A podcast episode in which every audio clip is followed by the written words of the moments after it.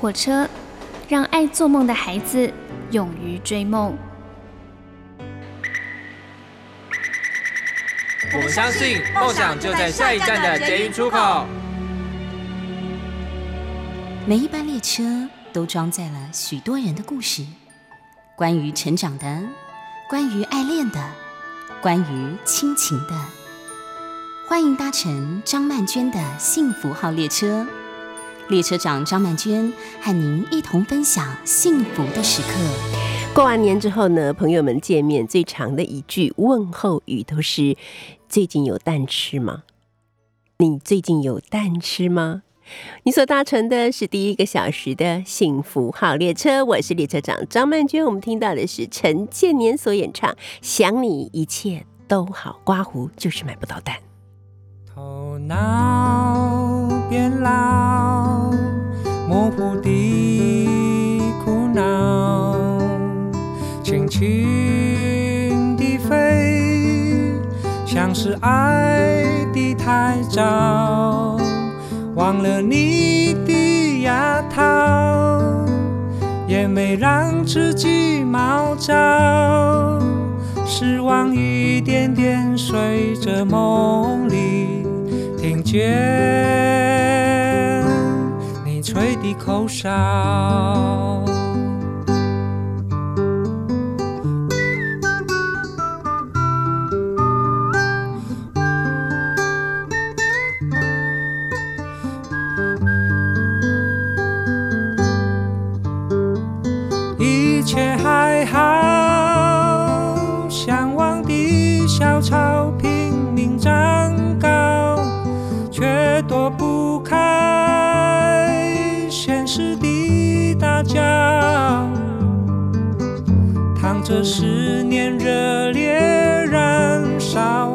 或许爱太浅，我的脑袋像工厂一样吵。我要大声问一句：你好不好？你是爹，不必介绍。我的愿望太小，要在我身边绕一绕，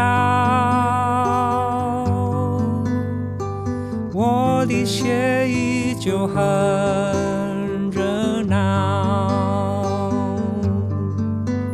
等你救助方宝，往你的天空跑，放弃思考。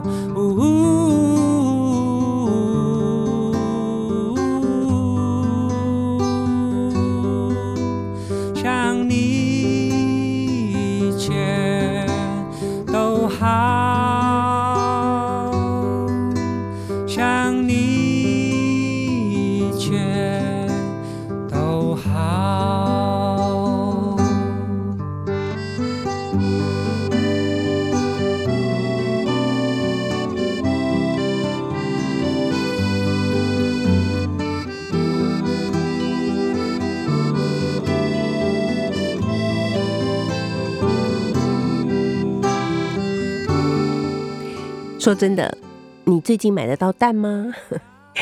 好，今年过年呢，对我来讲最震撼的事情，应该就是缺蛋吧。其实我以前都不会缺蛋，因为从两年前我在我们节目里面跟大家介绍过，呃，应该尽量想办法跟小农或者是跟一些呃放养的鸡舍去订蛋之后呢，我自己就身体力行了。好，因为我记得那个那一次是我们在分析那种所谓的笼养蛋，就是关在笼子里面饲养的蛋鸡。第一个就是他们的生活环境其实很不好，因为他们可能只在一个 A4 的立体空间里面，而且它不是一个笼子关一只鸡，它可能一个笼子至少关两只或以上。那所以那些鸡呢是在一种非常。局促的压迫的情况之下，他们被关在一起，所以他们的空间受到压迫，所以他们的心理状态很不平稳，因此他们非常易怒，常常会彼此攻击、咬伤对方，甚至把对方咬死。那在这种咬来咬去的情况下，当然就很容易让鸡生病。那而且就是他们关在一起，就算不打，他们关在一起，如果一只生病了，别只也可能会生病。所以为了要保持鸡的健康，当然免不了就会有一些药物的注射。那通常大概是在越拥挤的鸡舍里面呢，这种药物的注射情况就越严重。那它确保这些鸡呢生下来的蛋，好可以不要减少它们的产量。所以呢，我们一直以来呢，在台湾都能够吃到很便宜的鸡蛋，就是差不多呃三十到呃四十块钱一斤的鸡蛋。那这个鸡蛋的价钱，其实跟我以前许多年前知道的蛋的价格是差不多，没有什么改变的。当然，很重要的原因是因为我们台湾人已经习惯了用低价来吃蛋。那既然市场的需求是这样，那么供应方呢，当然就要满足市场的需求。所以呢，这些鸡舍的环境没办法改变，那这些产蛋的鸡，它们的被对待的方式也没有办法提升。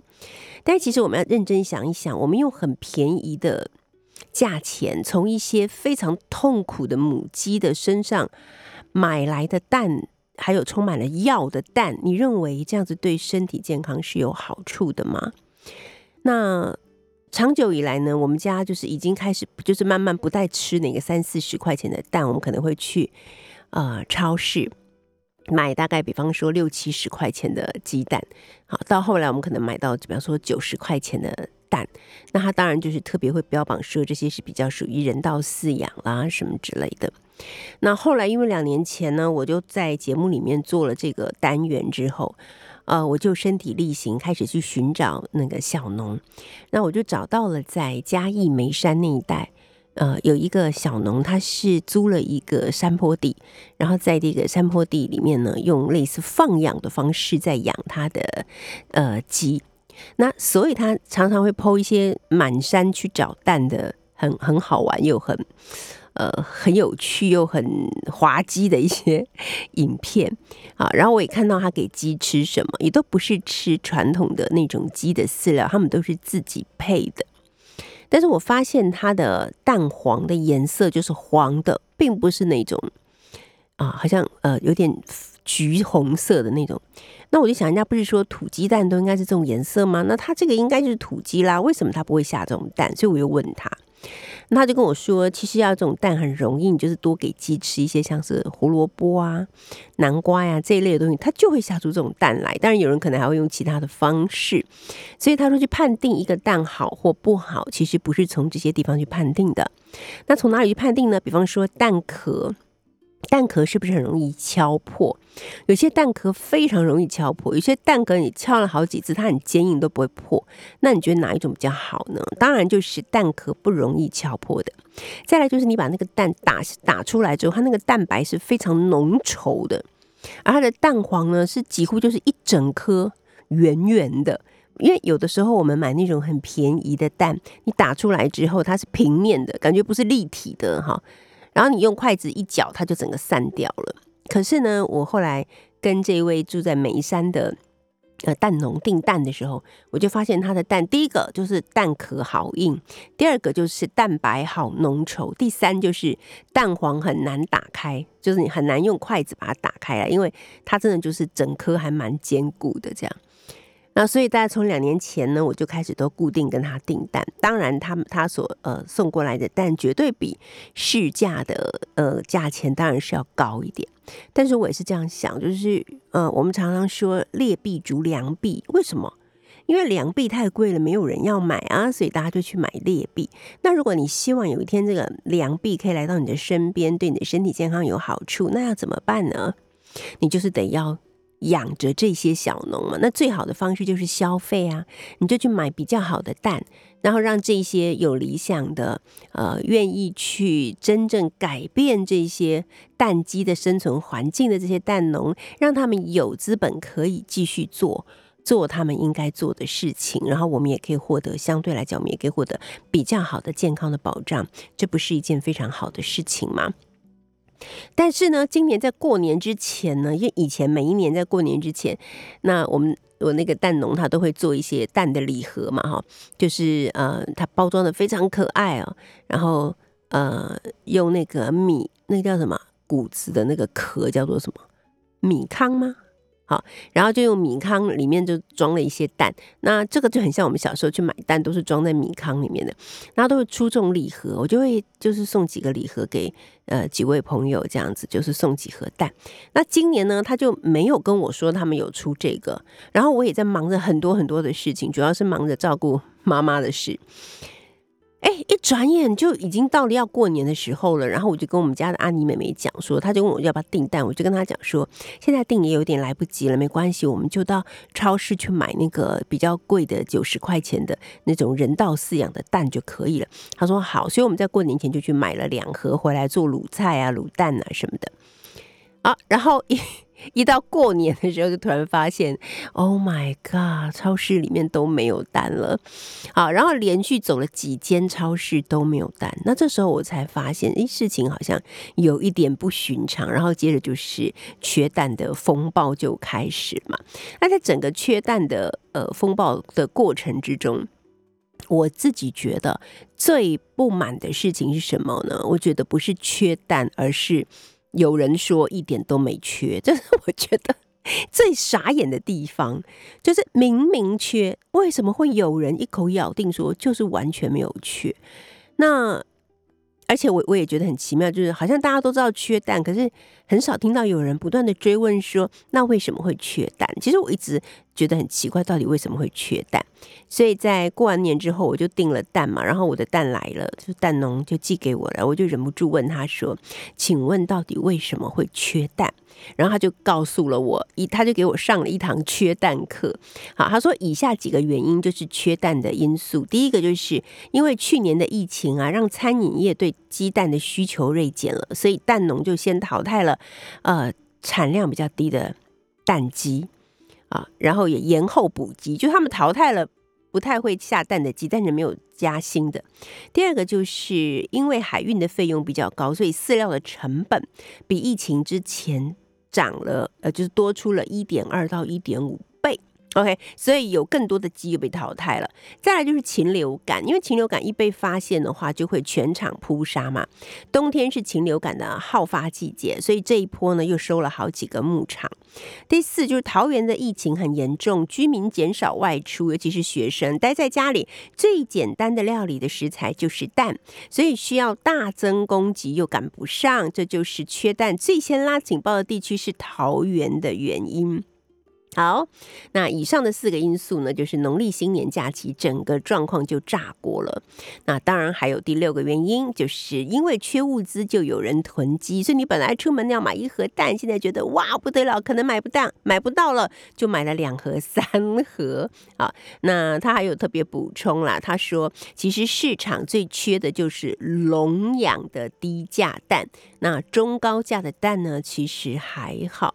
那天后也是有影响的啦。今年南部的冬天像极了北部的冬天，湿湿冷冷又没有什么阳光，所以会影响到产蛋率大概两成到三成。听完了这个说法，你不就觉得整个就心平气和起来了吗？就说这能怪谁？能怪政府吗？好像也不行，因为这个就是市场的机制自己决定的。但是如果今天有人能够出来，就是管这个事情的农委会能够出来跟大家。清楚的说明缺蛋的原因，并且告诉大家说，我们现在已经积极的在想办法。我觉得大家也就不会这样子恐慌了吧。所以有的时候，我真的不是觉得问题的本身是问题，而是把问题处理坏的人才是问题。好的，我们现在就来听听这首梁咏琪所演唱的《爱情海》。今天要来跟你一起沉浸在爱情之海中。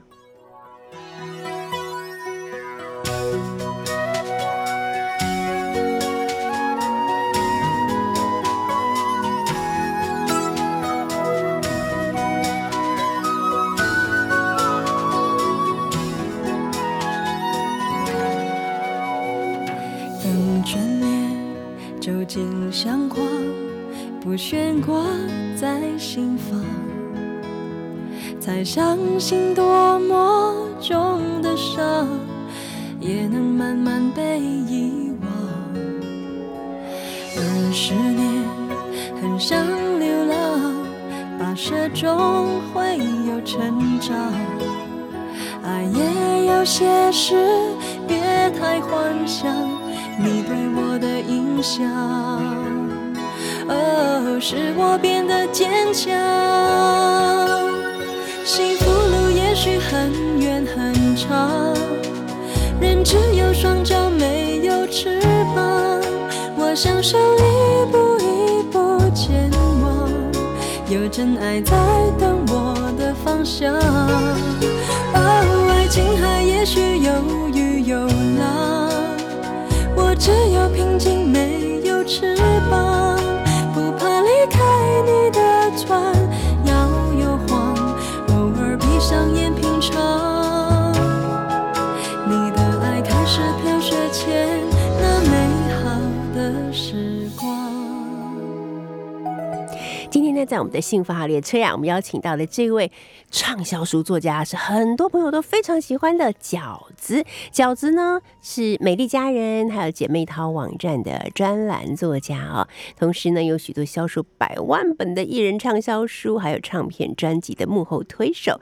计划过的艺人呢，包括有蔡依林、S.H.E、孙燕姿、杨丞琳、王力宏、郑秀文、言承旭、周渝民、罗志祥、炎亚纶，还有萧亚轩等等。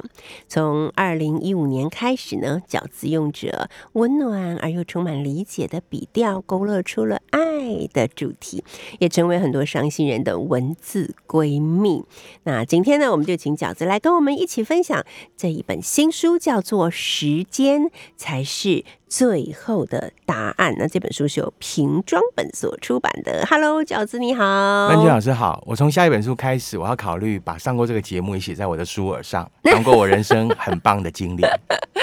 哇，刚刚跟饺子聊天才知道，其实二十几年前就曾经跟我，就是我那时候有一个子时作坊就已经跟饺子邀稿过了嘛。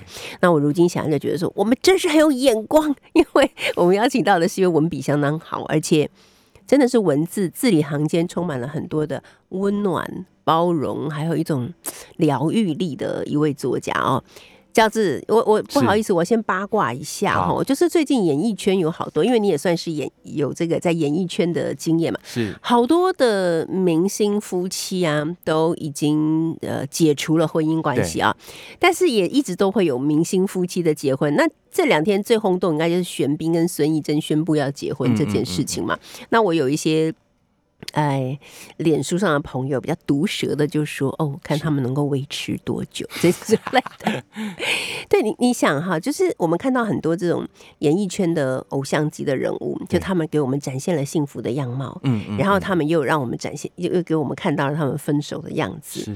是那你觉得像这个就是爱情这件事情，在这些人的身上所展现出来的，能够带给他们的粉丝什么样的启发吗？还是说，哦，这都是负面的影响？你会这样看吗？其实我在大前提上是比较像老师的，就是对我来讲，人生就是关你屁事跟关我屁事。所以其实我自己虽然听到很多很多演艺圈的八卦，嗯但我几乎平常也是不太，就是我也不会认为它跟我的人生有关。但是我我其实我思考过这个问题，就是说，那第一当然。呃，这些所谓艺人的爱情啦，尤其是结合跟分散，好听好看，然后媒体也很喜欢写，好，然后大家都可以插上两句话，而且在评判那里面，可能呃被议论的比较多的那个对象的时候，其实都带着私仇。嗯，也就是说，你在骂呃，我们可能在骂力宏，我们可能在骂嗯罗志祥的时候，嗯其实心里面都有一个画面，是那个你曾经很恨，但是你骂不到，但是你爱不到的那个人。搞不好还是你身边那个人，但是呢，就是你没办法解决跟他之间的难题，所以就把所有的情感转移。对，我觉得其实那个或多或少也都尽到了艺人的职务，就是娱乐大家，然后让大家出气。好，嗯那呃，往正面的角度讲，就是说，那因为你赚的比较多，那而且你也的确你的获利来源大多数就从这些公众，所以你可能就得接受公益。嗯但是对我来讲，不管是呃所谓偶像们、艺人们的爱情，还是跟呃我们所谓我像我们这样凡人们的爱情都一样。我昨天晚上才在跟我的读者分享，我觉得所有的武功流派都一样，内功心法都一样。你按部就班的来，有在那个过程里面积累感情的感情，就会比较经得起挑战跟考验。嗯。那大多数我其实是极度不看好闪婚这件事。嗯，对，譬如说这个双送，嗯，啊嗯，可能一档戏就结婚的那种艺人，你之后真的要有很好的运气，那我我我相信曼娟老师一定理解，就是说，我觉得感情里面的按部就班是很重要的。对，从这个喜欢，然后到相处，嗯。然后到确定，嗯。然后到坚定，然后到呃愿意持续的经营，你大部分是走过这照照这个步数来走的，有念过这个内功心法的，我觉得这个感情就八九不离十，会一直幸福。没错。其实刚才饺子所说的这一连串的步骤，就是在《时间才是最后的答案》这本书里面都有提到，对对不对？我现在很好奇的问你，你为什么嗯帮自己取了一个笔名叫做饺子？其实哦，这个也没有，就是我跟我一个好朋友在喝咖啡的时候，嗯然后那个时候呢，呃，我人生有一些 icon，包括就是能够跟子时作坊合作，那但是就是一直都呃，我三十岁的时候，我真的好想成为一个畅销作家啊、我那个时候就是很浪漫的觉得畅销作家可以到处去演讲啊，吃吃喝喝啊，然后想写什么就写什么，就很开心的日子。我后来发现不是如此了哈，二十年后一点都不是如此。但我那个时候我就是跟我朋友讲说，哎、我想要取一个笔名，嗯。好，那我那个时候直到现在还是我最好的朋友，他是造型师陈春华，嗯，对，他就跟我说啊，我想到一个名字了。好，然后因为我们两个都很喜欢一个女作家叫三毛，啊。然后他就突然冒出来一个名字叫饺子，我心想那这个不等于是这个三毛的男版叫饺子吗？因为都是翻译起来可能都是 coin 或 penny 系列的，啊，但是我也觉得哎、这个名字还不错，然后于是就开始用，然后就一直到现在。从二零一五年到现在哦，你这一系列的这种感情的书写是，是其实绝对是安慰了很多在感情里感到迷惑或者是挫折的人。是，那一直走到呃现在这一本书呢，叫做《时间才是最后的答案》。嗯为什么时间才是最后的答案？时间与你的意义是什么？我觉得时间就是你得等长到某一个程度，嗯那个呃，三个月、五个月不是时间，一年、两年也不是时间，有时候是一个跨越。我今天才在鼓励一个读者，他跟我说，嗯，妈妈最近呃，她十年的婚姻要完了，她老公外遇，然后妈妈最近得了肺腺癌，然后她的老板呢，因为她精神不济，跟她说你做到月底，哇，然后然多后问我该怎么办嗯那我跟他说，其实呃，先做你能控制的事，嗯然后，其实我我自己也经历过某一些人生里面觉得过不去的时候，那包括就是我可能在照顾妈妈的那一段时间，那个时候我也得到老师很大的鼓励。我记得老师有来留言，真的哦，对，然后呢，我就我我我告诉他，所有的事情都会过去，交给嗯时间。对，没错，时间真的是最好的良药啊！今天呢，我们邀请到的是饺子，时间才是最后的答案。这是饺子的新书。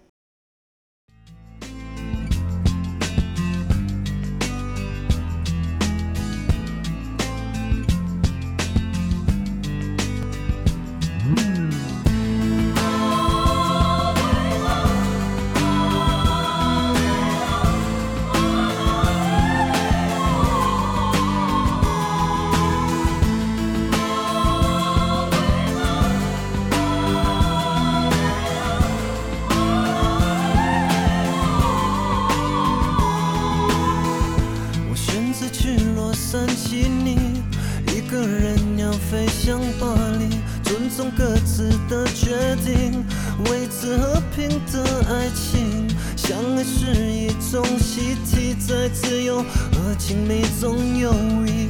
你问过太多次，我爱不爱你？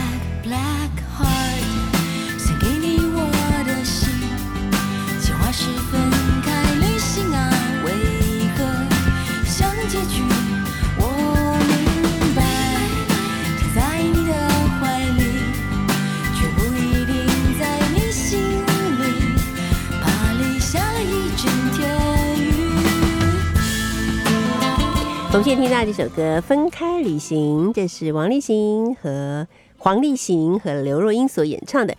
今天呢，我们的幸福列车第一个小时，我们邀请到的是相当能够抚慰人心的知名作家饺子，来到我们的节目现场。而他所带来的这一本呢，也是饺子的新书，由瓶装本所出版的《时间才是最后的答案》哦。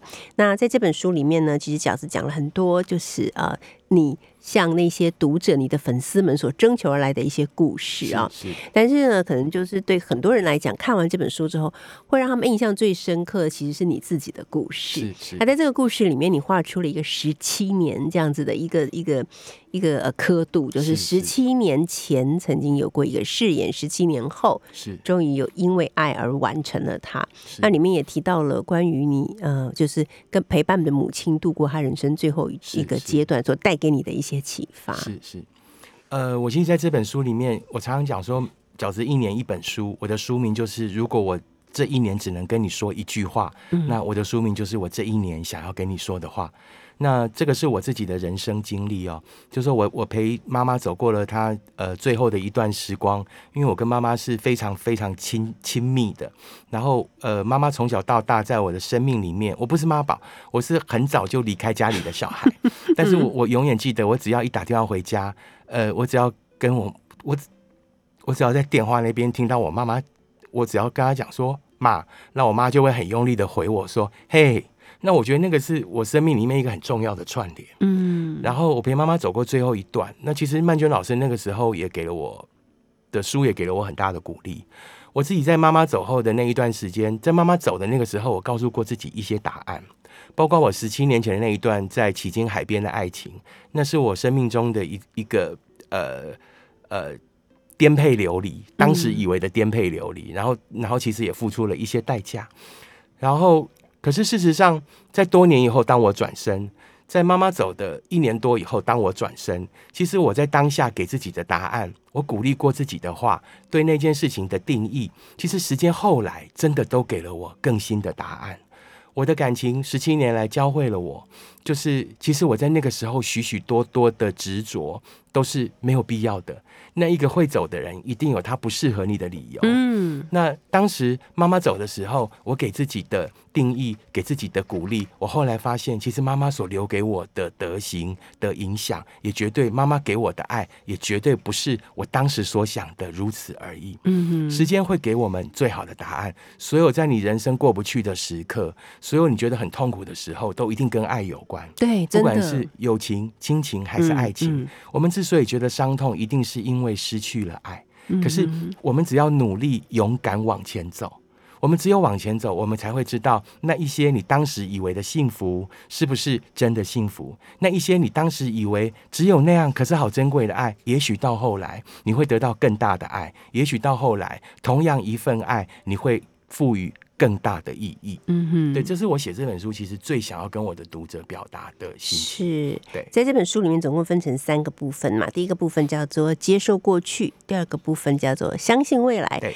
第三个部分叫做努力现在。是。我觉得最困难的是努力现在哈，我我觉得啊，就是哦，对我来讲啊，我觉得我的读者大多数都是败在不相信未来。啊真的哦哎他没有不相信心信，是不是？对，他说，嗯如果我们每个人都都相信有一个很厉害的、比印度神童还准的人，告诉你说，你只要离开这个人，两个月后你遇到你这辈子的真爱，所有的人半夜连夜打包包车走。那我们之所以不想冲走，就是我们不相信未来，不相信自己还有幸福的可能。对对对，然后你有一段话，我有两句话，我觉得讲的也很好哈，那就是眼泪要因为感动而流，而不是伤心。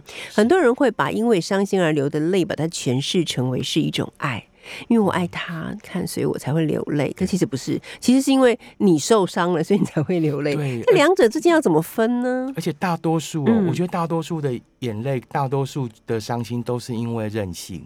嗯，就是其实越执着的人，就是越任性的人。而且坦白讲，越任性的人，其实你身边越不缺乏爱。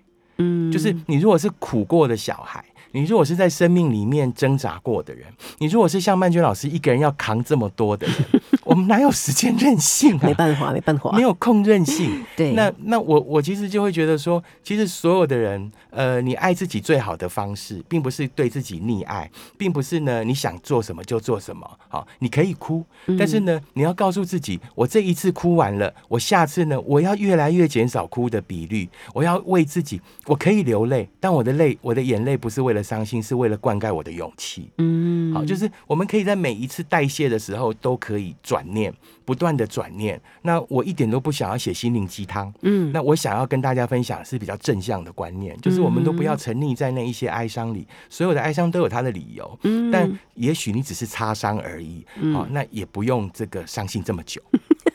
假如说我听到你说我不想写心灵鸡汤，我就觉得很好笑。我每次也是跟人家说我没有写心灵鸡汤，我不想写鸡汤。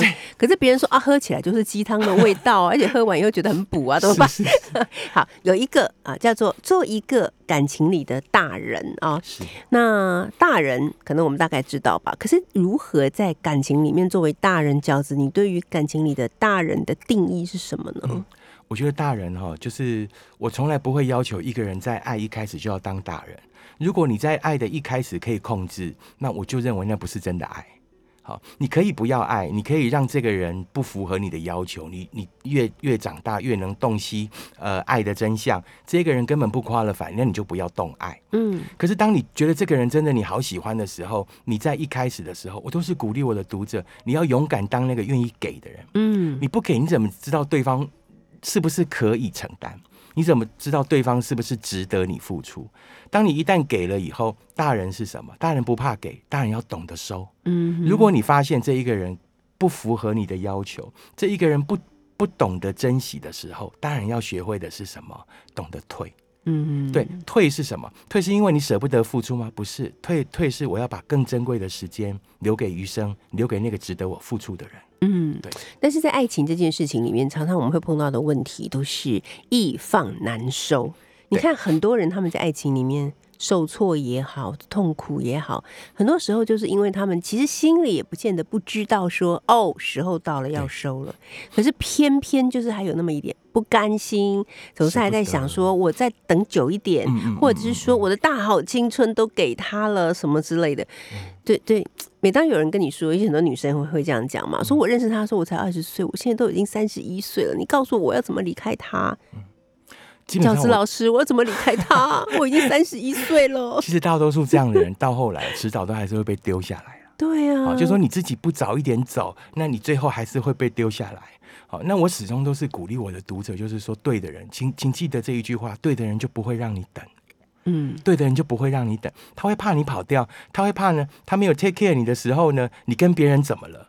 好，他会珍惜你，他绝对不会像呢，呃，看到一个橱窗的衣服，他好喜欢，他一定想办想尽办法把它买下来，嗯他不会放在那里，就是告诉你说，啊，我等过一阵子哈，然后我再回来看你，好，如果你还在的话，那我们就是有缘人哈，嗯不会这样。还有就是说，我觉得每一个人要去检视你的人生，你五十岁以后，如果你还渴望幸福，那我恭喜你，但大多数五十岁以后的人，重点不在这里，所以大多数我的读者可能就是所谓这个二十岁到四十五岁之间的对的人，其实你的余生还很长。没错。那我觉得我们如果遇到错的人，你要认，对你买股票 要认不是忍哦。对要认，你就认了 啊，因为你余生还很长。嗯那人生的幸福是盖棺论定的。我常常想，如果说我们在在死之前，如果在我人，当我我后来已经找到我的幸福了，那如果说我在我的余生，我可能一辈子都觉得我很不幸福的人，但我到了六十岁，我到了六十五岁，我遇到了我的真命天子，遇到了我的真命天女，我最后过了那几年的时间，我还是幸福的。真的很值得啊。然后那一些你努力的过程，嗯你没有浪费，那个都变成你后来找到幸福的因为嗯跟所以。嗯，对，就像这本书里面有一篇文章的题目就叫做“幸福的因为和所以”，是对不对？就是其实所有我们付出是的，不管你也许那时候没办法分辨，你找到一个不是很优的人，在他身上付出了很多啊，然后也也受到了很多的伤，真的，我觉得这些都不会白费吧？不会白费。而且坦白讲，我们真的都爽过啊！你在那个过程里，一定是因为快乐，你才舍不，一定快乐过，你才舍不得离开嘛，没错，就也没那么白费嘛。对嘛？好，我们来听这首歌，容祖儿所演唱的《长大》。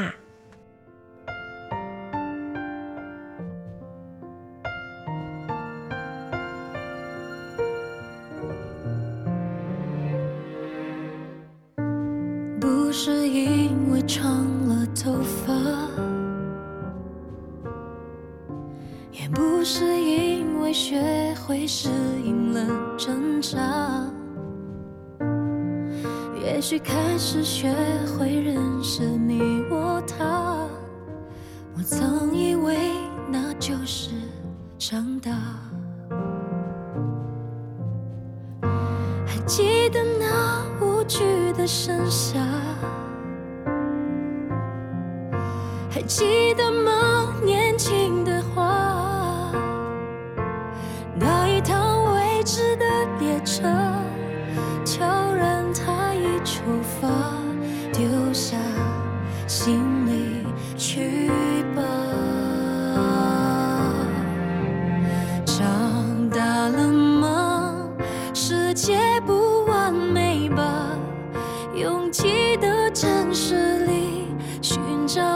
己的味道。长大了吗？是不是太复杂？累了时候问自己你好吗？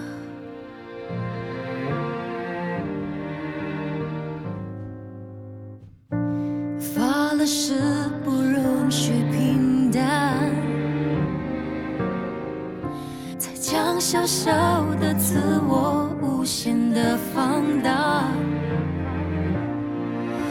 想与现实没有毫厘偏差，我曾以为那就是长大。你所搭乘的是第一个小时的幸福号列车，我是列车长张曼娟。我们今天呢要跟大家介绍的这本书，这是瓶装版瓶装本所出版的《时间才是最后的答案》。那今天来到我们幸福号列车的呢，就是饺子这本书的作者。那在这个书的封面上面呢，有两句话是这么说的：“相信那些流泪的过程，时间最后会让我们用微笑收成。”这确实是这样，我觉得这个事情体现在饺子的身上，也体现在我的身上，可能也体现在很多朋友的身上哦。那在我们这个最后一段的呃幸福号列车的节目里面呢，想要请饺子来聊一聊关于就是我认为最难的部分，就是努力现在的部分，因为我发现很多人在面对现在所出现的难题或者是一些。不符合自己的期待的事情的时候，第一个先采取的方式就是逃避。是是，对不对？那其实逃避是完全，我们都知道逃避完全不能解决问题嘛。但是逃避好像对很多人来讲是最简单的，可以度过现在的。他说啊，反正以后事情就会解决了。可是其实并不是，尤其是爱情这件事情。是是，所以要聊这个，OK，对，就是对我来讲啊，其实呃，逃避是通性。嗯但是后来呢，呃，我们之所以讨厌面对呢，是觉得面对很严肃，觉得面对很困难，尤其是呃要改变原来的状况是很难的。嗯其实那个就好像你要去，我常常鼓励我的读者，就是说，你即便即便能够对生活里面做的一件最微小的改变，你都要使尽全力去做它。嗯，因为那个就跟你要推动要推动那一颗巨石一样，你一开始要对生活做的改变，你即便是纳米级的零点后面纳米的数字，你只要做那个改变，那个改变就开始了。嗯哼，然后所谓的改变，并不是你要从零到十完成一个碎变的。的那个蜕变的过程的改变，嗯不是当你只要起心动念，我正在改变的时候，你的改变就已经完成了。嗯哼，嗯哼。那其实我更想要跟要跟大家呃鼓励大家的的的用语是呢，呃，其实也很鸡汤，就是这一句很鸡汤，就叫做爱自己。但是饺子的爱自己呢，其实从来都不是纵容自己。嗯有时候我常常觉得那个爱自己啊，对自己也还是要有一些呃保护管束的成分。一定要有自律。对对，爱自己一定有自律的成分。嗯所谓的保护呢，跟管束呢，我想要先从这个管束开始。嗯就是其实真正的爱自己，是你要懂得老师讲的，就是刚才曼娟老师讲的自律。嗯你要像一个教练一样，你要规定自己啊，我呢什么事情不能做，我呢就是接下来要努力什么。对，那还有所谓的这个，那其实换到书里面的语言，就是所谓说到做到。嗯当我对自己说到，我做到了以后，我要给自己奖励。即便我做到的是那个最微小的改变，我都要给自己一个很大、很巨大的鼓励。让我们在那个说到做到的过程里面，证明两件事情：是第一，你真的可以；对，第二，你就是好像打了那个 COVID 1 9的疫苗一样，你做说到做到一次了以后，你会越来越有自信。嗯当那个那个自信感，就是你这辈子的幸福不败之身。嗯哼，因为下一次所有的人很害怕，好，那我这一次又站起来了，那我不敢再爱了，我下一次又遇到错的人，我又跌倒怎么办？好啊，跌倒你就再靠爱自己，对自己说到做到，再站起来，再站起来就好了。而且嗯再站起来就好了。而且讲难听一点，其实一个能够对自己说到做到的人，一个懂得爱自己的人，一定接下来也不会把自己交给一个不好的人。嗯，对对对没错，愿意承担的人才能给你真的幸福。因为刚才呢，刚好饺子有提到关于妈宝嘛，就是现在为什么大家都对于妈宝很反感？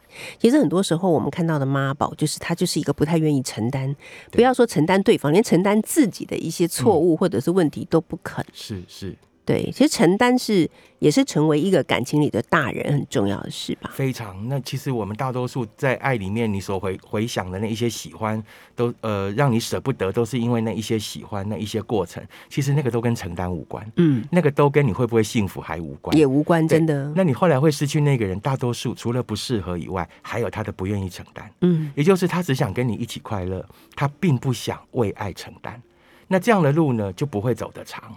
可是大多数的人会因为失去这样的喜欢而觉得难受。嗯那其实这个是呃是福不是祸。啊，你失去了一个不能承担的人，那我们从此学会了，接下来你要遇到的就是一个跟你一样愿意为爱承担的人。对，对所以饺子的意思就是，我用比较粗俗的方式，就是说，有啥好难过的？对啊，我大多数走的读者就让他走，我都觉得啊 就是你哭过了就可以了，嗯不要哭那么久，没啥好难过。真的，真的真的，对，所以很多时候我们还是要把事情看得更清楚一点。我觉得《饺子》这本书就是，呃，一个部分就是你对于爱情的很多的想法、很多的看法，或者是很多我们所谓的。你你我们认为不是鸡汤，但别人觉得很鸡汤、很营养的金句，哈，经典金句。另外就是你又讲了几个故事，那这几个故事有的可能是来自于海外，像是大马地区的朋友讲给你听的故事，啊，然后有的可能是呃，比方说呃一个嗯。新加坡或者马来西亚女孩跟一个台湾的男生在上海发生恋爱的故事等等的很多故事，就是这些故事都让我们看到曾经在爱情里面他们是如何的美好对，啊，怎么样为彼此付出，哇，真的好幸福哦。可是后来因为时间的关系，或者因为各种因素，还有就是因为瘟疫，对，这本书呢，我刚跟饺子说，它也可以叫做《爱在瘟疫蔓延时》哈是，啊，刮胡或消失这样，好，真的不一定是会因为瘟疫而爱的更好，有时候可能因为瘟疫，结果反而就就失去了彼此。你怎么看待瘟疫这件事情对我们的生命的影响人？祸战争这件事情，只有成全了这个白流苏跟范柳园的爱情，大多数除了只有成全了倾城之恋而已。真的，但是大多数的瘟疫，其实那个爱情都无法在瘟疫里面变得更好。那我觉得这个就是可能是现代人的现实吧，跟大家的务实。对，嗯，那呃，在这本书里面呢，也提到了关于呃，就是过去的部分。是啊，那我常常在我的脸书上，我想饺子一定也是一样哦，看到很多人不管在感情上或在人生的过程中，还是一直你要说是紧紧抱着吗？还是他就总是如影随形的，有很多过去的创伤，有很多过去的阴暗面，总是觉得我现在所有的不幸都是因为过去。可是可悲的事情是你并没有办法改变过去啊对。那是不是如果你这样想，就意味着你对于现在也是一无可施，你完全没有什么事情可以做？真的有这么悲惨吗？其实我我觉得就是像刚才饺子讲的，你大多数沉溺在过去的那一些喜欢。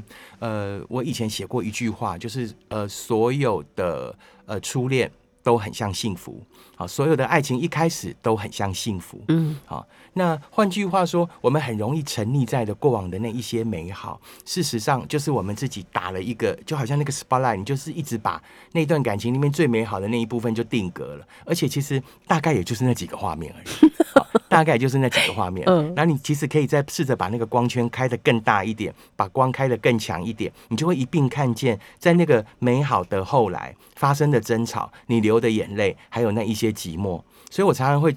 呃，劝我的读者就是，你如果很伤心的，你先让生活作息如常，你先努力往前走，你什么都不用想，你所有悲伤你就带着往前走，没有关系。等到有一天你回头看，那个光圈突然开大了，因为你离开现场了，嗯你不是遗忘，于是变好了，你是看清楚了，你是想的更明白了。然后当你看清楚了，所以书的第一个阶段我才会写说，所有走出伤痛的开始，就是要接受未来，嗯呃，接受过去。你要接受过去是一个不可变的事实了，嗯然后为什么？然后就呃把饺子认为所谓为什么的理由写清楚。当我们接受它是一个不可逆的，它是不可逆的过去了啊，没有回呃这个世界上没有回不去的事，从来没有，只有不想跟你一起回去的人。啊嗯哼，，所以那个事情是永远的过去了。然后你接下来人生还有这么长，那你要留在这里自己唱唱完这一个独角戏，没有人会可怜你的。还没有人会可怜你的。唯这个世界上唯一能鼓励你的，唯一能让你往前走的，唯一能可怜你的人，也只有你自己而已。对，真的没错。好，这本书时间才是最后的答案哦。虽然有人会认为它可能是饺子所写的许多的鸡汤里面的其中的一个呃。有抚慰力的鸡汤，但是其实我觉得饺子是把事情看得很清楚，把爱情看得很清楚，然后也带着我们的读者们一块看清楚自己过去所经历的，自己现在所拥有的，并且如何去看待未来哈。所以今天很谢谢饺子来到我们虎年的第一场的幸福号列车的行驶之中，跟大家一块来聊一聊关于爱情是怎么样的一回事。那节目的最后呢，我们来听到这一首是孙燕姿所演唱的《爱情证书》，休息一下。下第二个小时的幸福号列车，我们一会儿见。谢谢饺子，谢谢谢谢老师。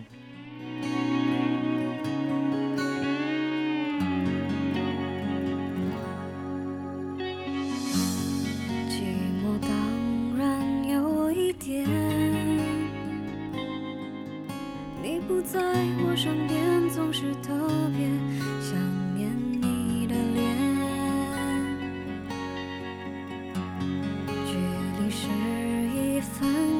准